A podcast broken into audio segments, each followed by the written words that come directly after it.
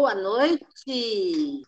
Hoje acontece mais um momento de interação entre os alunos do sétimo período de Pedagogia da Unicesumar Londrina. Estamos com a Josi, a Elis e o Homero. E hoje eles vão falar um pouco sobre educação de surdos, a importância da inclusão destes alunos e a interação entre crianças surdas e crianças e professores ouvintes. Diga lá, professora Elis, qual sua contribuição para nós? Olha, professora Inderlinda, qualquer tipo de discussão sobre a inclusão social é importante. A surdez no Brasil ainda é um grande desafio, tanto que foi o tema da redação do Enem em 2017. No Brasil, temos milhares de pessoas surdas, mas o grande número parece não ser o suficiente para alterar a realidade que vivemos em nosso país.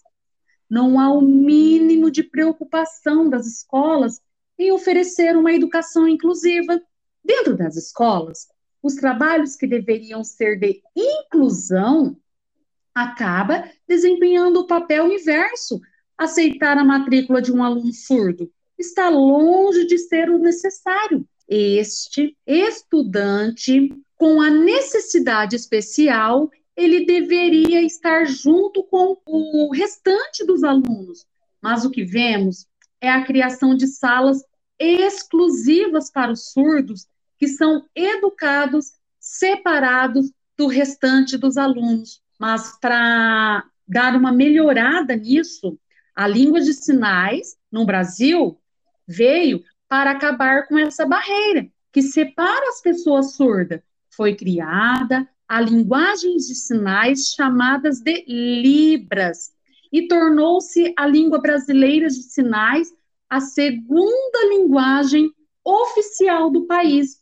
Existem também diferença, tá, entre surdo e deficiente auditivo. No sistema educacional, há algumas crianças que por algum motivo demonstram algumas dificuldades de compreensão e, por isso, não assimilam um conteúdo explanados em sala de aula, resultando, assim, em negativos resultados de desenvolvimento intelectual. Essas dificuldades é que provocam o fracasso escolar. Muito dessas crianças com baixo rendimento escolar são deficientes auditivos. É, e eles ficando separados, isso só vai dificultando. Sim.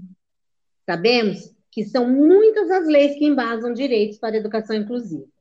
A professora Elis falou da importância dessa interação, da matrícula do aluno surdo dentro da sala de aula regular, estar no mesmo ambiente de aprendizagem.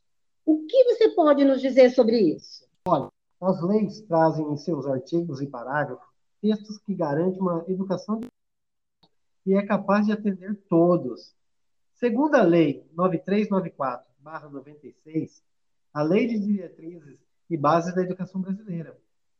Ó, o artigo 4 parágrafo 3, diz assim: atendimento educacional especializado aos portadores de deficiência, preferencialmente na rede regular de ensino. Artigo 58.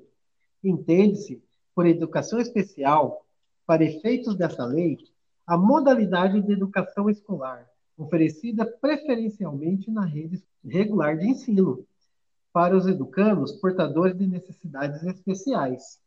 Ou seja, para tanto, ressalta-se a importância do professor como mediador nesse processo.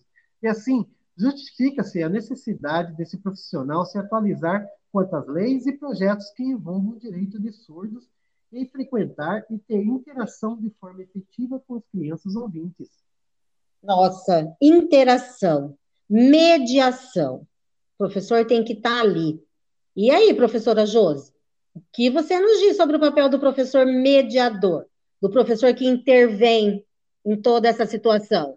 Boa noite, Berlinda. Segundo alguns autores, entre eles Costa 2006, que ressalta o objetivo de Vigotes em relação à educação para o aluno especial é atingir o mesmo fim, aprendizagem da criança não especial, utilizando meios diferentes para atingir tal objetivo.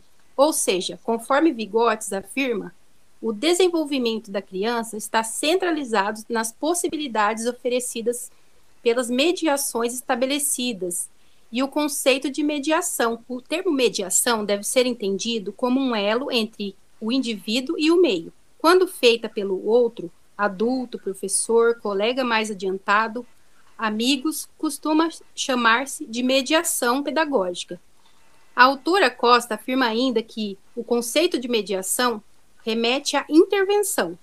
Como já vimos, uma intervenção adequada deve possibilitar trocas do indivíduo com o objeto de conhecimento. Isso, professora Josi, né? A importância de estar tá intervindo para a realidade de cada um, de cada sala de aula. E aí eu deixo a mensagem para vocês. Se você é um ouvinte, vale buscar mais sobre o tema. Como você pode melhorar a inclusão no seu dia a dia? Aprender Libras é uma opção para você? Faça o que for possível para tornar mais inclusivo o espaço para essas e todas as pessoas. Pessoal, muito obrigada por mais essa partilha de conhecimento. Uma boa noite. Boa noite. Boa noite. Boa noite.